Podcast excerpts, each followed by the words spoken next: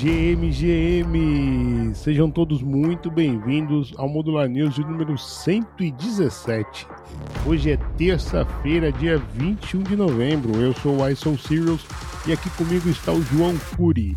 Nós somos o Modular News de segunda a sexta-feira, conectando você à informação, sempre às 6 horas da manhã, as notícias e acontecimentos mais quentes do universo cripto para você não perder nada Estamos de volta mais um dia trazendo para você as novidades das últimas 24 horas. Eu vou te dizer que pegou fogo nessas últimas 24 horas. Talvez esse Modular News aqui deve confira seu ecrã aí, a tela do seu telemóvel aí, porque tá pegando fogo esse Modular News. É isso, Curi? É isso mesmo, viu, Ai? O mercado tá cada vez mais maluco. Muita notícia pra gente trazer pro pessoal, mas antes vamos rapidamente aqui aos preços. Nas últimas 24 horas a gente não viu muita movimentação no Bitcoin não, viu, Ai? Ele ainda se encontra ali na casa dos 37.400 dólares e o Ether também com uma leve altinha ali de 0,5%, ainda superando a casa dos 2 mil dólares. Então também não podemos reclamar, né, Uai? As coisas estão positivas. Mas tem gente que parece que tá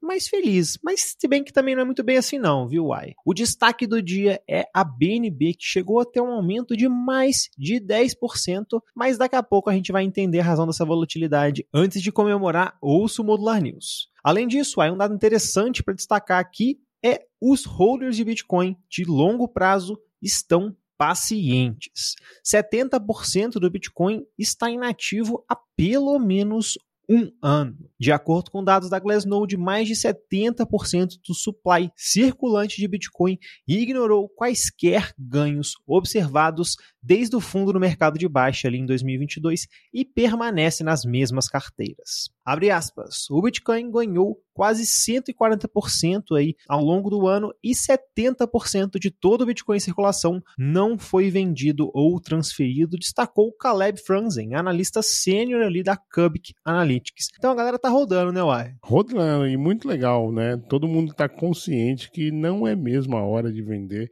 Bem interessante, mais um dado muito maneiro. Curi, vamos já puxar que, como a gente falou aí, tá pegando fogo esse Modular News. Primeira, é um inédito, o maior congelamento de USDT da história. A Tether, emissora da stablecoin USDT, informou ter congelado 225 milhões de USDT nesta segunda-feira, também conhecida como ontem, o equivalente a mais de um bilhão de reais, a soma estaria ligada a um sindicato internacional de tráfico humano do Sudeste Asiático. A operação foi um trabalho em conjunto com a corretora OKX e com o Departamento de Justiça dos Estados Unidos, o DOGE, que a gente vai falar dele mais na frente. Esse é o maior congelamento, Curi, já realizado pela Tether, que se mostrou feliz em ajudar as autoridades. Segundo dados encontrados pela Dune Analytics, até o momento, a Tether já congelou 786 milhões de USDT, o equivalente a quase 4 bilhões de reais. A quantia, Curi, é menos de 1% do seu atual valor de mercado, beirando ali os 88 bilhões de dólares. Curi, que situação delicada é essa, né? É, uai, complicadíssima, né? Uma parceria, uma junção de gigantes, Tether e OKX aí. Mas eu confesso para você que não tem como prever coisas assim. Lembrando que, como a gente sempre traz aqui na Modular, a Tether, a Circle e grande parte das stablecoins ainda são de empresas centralizadas. Recentemente, inclusive, a gente trouxe aqui no Modular News que a Circle estava considerando uma abertura de capital. E quando a gente fala de empresas centralizadas, a gente tem essa possibilidade, que no caso AI foi uma vantagem, viu? Mas já vamos seguir aqui, que essa notícia aqui é breaking news. Pare tudo o que você está fazendo e preste atenção. SEC dos Estados Unidos processa novamente a corretora Crack. A SEC lá dos Estados Unidos anunciou novas acusações contra a exchange de criptomoedas Kraken apenas nove meses após resolver as acusações anteriores. A SEC alega que as empresas mãe da Kraken estavam operando sua plataforma de negociação de criptomoedas como uma espécie de bolsa de valores, corretora, distribuidora e também agência de compensação não registrada. Essa acusação inclui a alegação de que a Kraken misturou ativos de clientes com fundos da empresa, criando uma espécie de risco significativo de perda para os clientes, muito similar ao que a FTX fez no passado. A SEC identifica várias criptomoedas, incluindo ADA, Algo, Atom, Fio, Flow, ICP, Manamatic, Nier, OMG e Sol como valores imobiliários, como a gente também trouxe aqui antes no Modular News. O diretor de divisão de fiscalização da SEC destacou que a Kraken optou por lucros ilegais ao invés de cumprir as leis de valores imobiliários, colocando o fundo dos investidores em risco. No momento da gravação, a Kraken ainda não se posicionou oficialmente e essa história, uai, vai estar tá longe do fim por enquanto, viu? Curi, diz uma coisa, nós estamos em janeiro, fevereiro, essa notícia aí é de fevereiro, você tá, você tá trazendo isso lá atrás, cara? Da onde foi? Quem, esse, esse senhor aí, o diretor de divisão de fiscalização, ele tava dormindo? Que que é isso? A SEC, a SEC acabou de, de, de liberar a Kraken, por que, que você não pegou isso lá quando você estava investigando isso? Inacreditável, mas isso para mim só tem uma explicação, Curi perdido, desespero, essa é a palavra, cara, sabe? E até talvez um, um, pouco por conta da próxima notícia que a gente vai ler aqui, ô Curi. Estados Unidos cobra mais de 4 bilhões de dólares da Binance para encerrar o caso criminal. O Departamento de Justiça dos Estados Unidos apresentou uma proposta de resolução de uma investigação de longa data da Binance. Segundo fontes da Bloomberg, o Doge, o Departamento de Justiça dos Estados Unidos, teria cobrado mais de 4 bilhões de dólares como parte das negociações que incluem a possibilidade de que o CEO da corretora, o CZ, enfrente acusações criminais nos Estados Unidos, incluindo lavagem de dinheiro e fraude bancária. O desfecho, Curi, pode influenciar significativamente o sentimento dos investidores em relação às criptomoedas que enfrentam pressões de investigações governamentais e acusações contra empresas e indivíduos do setor. A Binance, sob escrutínio desde 2018, enfrentou ações judiciais da SEC em junho, negando todas as acusações. A CFTC também processou a corretora em março. A resolução de investigação pode ser anunciada ainda esse mês, Curi. Cabe ressaltar que a corretora assistiu a uma série de saídas de executivos nos últimos meses e também enfrenta desafios em meio a esse bear market gelado em comparação com o mercado de 2021, inclusive, como nós trouxemos aqui no Modular News, com a perda de 40% do market share. Curi! Olha, Uai, 4 bilhões não é todo dia que a gente vê. Para a gente ter uma ideia, essa multa especulada é comparável ai, aos casos como, por exemplo, da própria Volkswagen em 2017, onde ela teve que pagar aí quase 4,3 bilhões de dólares, que também estava sendo processada por fraude. Como você trouxe anteriormente, e eu acredito que isso aqui não é nada mais do que uma pressão. Achei muito engraçado, inclusive, que o CZ tem aquele meme, né? O meme do 4, e a galera começou a fazer outros memes com esse 4 bilhões, falando que era isso que o CZ queria falar no passado. E eu não tenho como deixar de dar risada nesse ecossistema. Ele já sabia, né? Ele já sabia, uai, desde sempre. Esse 4 aí já tava na manga. Mas aqui, eu vou ser muito sincero também. Não sei não se a Binance não vai preferir encerrar isso aí. Acredito que talvez não nos 4 bilhões, mas talvez chegar num meio termo ali com a SEC para dar um closure nisso seja algo interessante. Mas também, como a gente está trazendo aqui, talvez um ponto final não seja um ponto final, mas seja uma vírgula, como a gente está vendo acontecer no caso da crack. Mas uai, já vamos seguir por aqui vamos trazer o papo para o Brasil. Banco Central enfrenta dificuldades e segregação patrimonial pode estar em risco. O Banco Central no Brasil está enfrentando desafios aí na regulamentação cripto, focando em serviços de criptoativos de bancos como o Nubank, o Mercado Pago e também exchanges globais como a própria Binance. O BC está destacando a dificuldade em definir regras para um cripto como um serviço, o famoso Crypto as a Service e também stablecoins, temas que a gente está trazendo várias vezes aqui no Modular News. Na primeira proposta, esses serviços serão excluídos. A regulamentação abrangerá definições de VASP, uma espécie de provedor de serviços de ativos digitais, prevenção à lavagem de dinheiro, proteção ao consumidor e também integração de instituições sobre competência do Banco Central. A Binance e outras corretoras fora do Brasil preocupam sim o Banco Central devido à insegurança jurídica. Já tão necessária a importante segregação patrimonial de corretoras é tida como um desafio adicional que exigirá uma lei específica, indicando que não estará na primeira apresentação. O Banco Central planeja publicar essa regulamentação em 2024, com um período, é claro, de adoção para as entidades do mercado. O que será que está vindo por aí, hein, Uai? É, Banco Central, a gente não pode elogiar porque já, já faz isso daí logo em seguida, né? Como é que pode você priorizar agora a proteção ao consumidor e deixar a segregação patrimonial de lado? Principalmente num, num cenário instável do brasileiro de legislação, de, de, um Congresso que se movimenta por qualquer coisinha. Ah, pô, isso daí tinha que estar tá na primeira apresentação, sabe? Então, assim, ficou, ficou esse gostinho aí de, poxa, Outra, e a segunda vez, né, Curi? É, vale lembrar que lá atrás, quando aprovou a, a regulação, a lei das criptomoedas, na calada da surdina, a proposta que apresentada inclusive pela Binance, vamos dar os créditos aqui, é, de segregação patrimonial foi retirada, né, na véspera da aprovação da lei da regula da, das criptomoedas no Brasil. Então, enfim, uma pena, não gostei de ler isso daí e espero que uh, eles repensem nessa posição, ou, ou pelo menos, como ele trouxe aí, que é, já apresente logo em seguida uma, uma legislação própria para isso, mas deixar para de, resolver depois, hum, a gente conhece como é que é isso daí. Agora, Curi, deixa eu trazer uma notícia alegre que tem muita gente sorrindo a essa hora. Airdrop da Pitch distribuiu 77 milhões de dólares para usuários de criptomoedas. A Pitch, rede de oráculos DeFi, teve o lançamento do teu tão aguardado airdrop, atingindo rapidamente uma capitalização de mercado de 765 milhões para o seu token PYTH, que está baseado na Solana. O token iniciou as negociações a 53 centavos de dólar,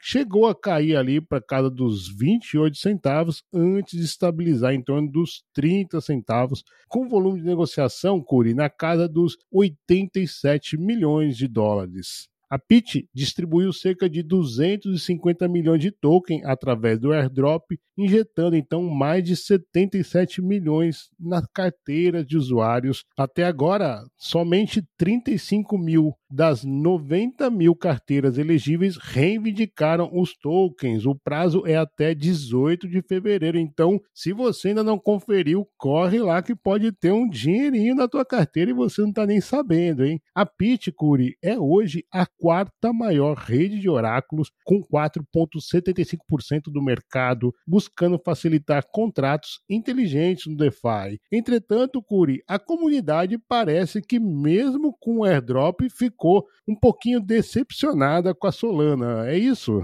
É, uai, hoje foi um dia de felicidade para muitos, mas parece que essa galera, mesmo ganhando dinheiro de graça, ainda assim não ficou satisfeita. Eu vi muita gente reclamando bastante da experiência, do próprio protocolo ali de fazer o claim, mas galera, isso aí acontece em toda experiência de airdrop pode escrever isso aí para quem ainda não está familiarizado. As experiências de fazer claim de airdrop não costumam ser fáceis. Por quê? Porque vai aquela euforia muito grande aí da galera chegando. Mas uai, se você aí não pegou esse airdrop, tá aí uma excelente oportunidade de acompanhar a modular. A gente fez faz algumas semanas a semana airdrop modular e você pode acompanhar tudo isso lá no nosso YouTube. Mas falando então sobre o PIFY, lembrando que apesar de todos esses problemas, a rede Solana não teve nenhuma interrupção. Foram problemas específicos com o protocolo e teve gente, inclusive, no time da Modular que ficou muito, mas muito feliz com esse airdrop, viu, Uai? Mas já vamos seguir aqui que o juiz apitou e está na hora do nosso bate-bola. Bitcoin supera a Ethereum em taxas de transação. Isso mesmo que você ouviu. O Bitcoin retomou a liderança nas taxas de transação do ecossistema cripto, com usuários pagando mais de 100 reais para garantir a confirmação de suas transações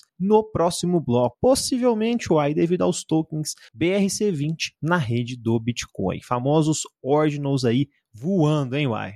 Voando, voando. Dustbots, daqui eu não sei nem falar o nome. Dustbots planeja lançar corretora de criptomoedas em 2024. É a Bolsa de Valores Europeia Dustbots planeja lançar uma corretora de cripto em 2024, expandindo suas operações no mercado de ativos digitais na Europa. Olha, uai, essa semana é semana de Black Friday e teve gente que entrou que você nem imagina. Mercado, Bitcoin e Magalu oferecem promoção na Black Friday com recompensa de até 800 reais em Bitcoin. A Magalu lançou então uma promoção de Black Friday oferecendo cashback aí de 2% em Bitcoin para investidores que aportarem a partir de 200 reais em criptomoedas selecionadas pelo app. Olha aí a Black Friday chegando, hein, Uai?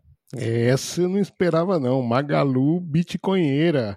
Ripio anuncia programa de aceleração para startups de Web3 na América Latina. A Ripio anunciou então um programa de aceleração focado para startups da América Latina e a selecionada, uma delas foi a brasileira Trex, da querida Elo Passos, que desenvolve games em blockchain. É isso, inclusive a Elo logo mais estará aqui na Modular trazendo mais sobre esse mercado de games e com certeza também sobre essa notícia. Javier Milei, político pró-cripto, vence as eleições presidenciais na Argentina. A Argentina agora então tem um presidente supostamente pró-cripto. Javier Milei venceu o segundo turno das eleições do país nesse último domingo em uma disputa contra o atual ministro da Economia, Sérgio Massa. Se você já acompanha o Modular News, você vai entender essa notícia aqui, ó. Santander apresenta negociação de Bitcoin e Ethereum para clientes na Suíça. Isso porque a Suíça é o terceiro país que mais tem volume de Bitcoin spot. O Santander Private Bank International, parte do gigante espanhol de serviços financeiros do Banco Santander, oferece agora a clientes do alto patrimônio na Suíça a possibilidade de negociar Bitcoin e Ethereum. Esses baleias aí vão tomar tudo de nós, hein, uai? Empresa liderada pelo ex-presidente da Bolsa de Valores de Nova York compra site de notícias cripto Coindesk. Uma empresa dirigida pelo ex-presidente da Bolsa de Valores de Nova York, Tom Farley, disse na segunda-feira que adquiriu a empresa de mídia focada em cripto famosa Coindesk. Mas eu ouvi dizer que teve muita gente infeliz com isso, viu, uai? É, porque será, né? Bittrex Global encerrará operações e pede aos clientes que saquem seus fundos até o dia 4 de dezembro de 2023. É isso mesmo, tá quase acabando. Então, se você tem contas, fundos lá na Bittrex Global, tire lá os seus fundos antes do dia 4 de dezembro. Muita atenção. É isso, ai. As notícias por hoje ficam por aqui, mas espera que a gente tenha uns recadinhos importantes. O primeiro deles é que a gente está participando do Gitcoin, um protocolo aí de doações Web3. Estamos em duas pools nessa última rodada do ano, uma delas do próprio Gitcoin, na rodada 19, onde você pode doar para a gente via rede Public Goods Network. E além disso, ai, como se uma não tivesse suficiente, também estamos participando de uma pool da OneInt Latam, só com projetos Latans. Somos um dos nove ou dez projetos que foram selecionados aí para participar dessa rodada. E você pode doar para a gente que seja um dólar. Se você acha que o trabalho da Modular tem te ajudado a entender um pouco mais esse ecossistema cripto. Se você está mais atualizado com o Modular News, considere doar um pouco para a gente. É só digitar aí gitcoin.modularcrypto.xyz que você encontra diretamente a página lá do Gitcoin.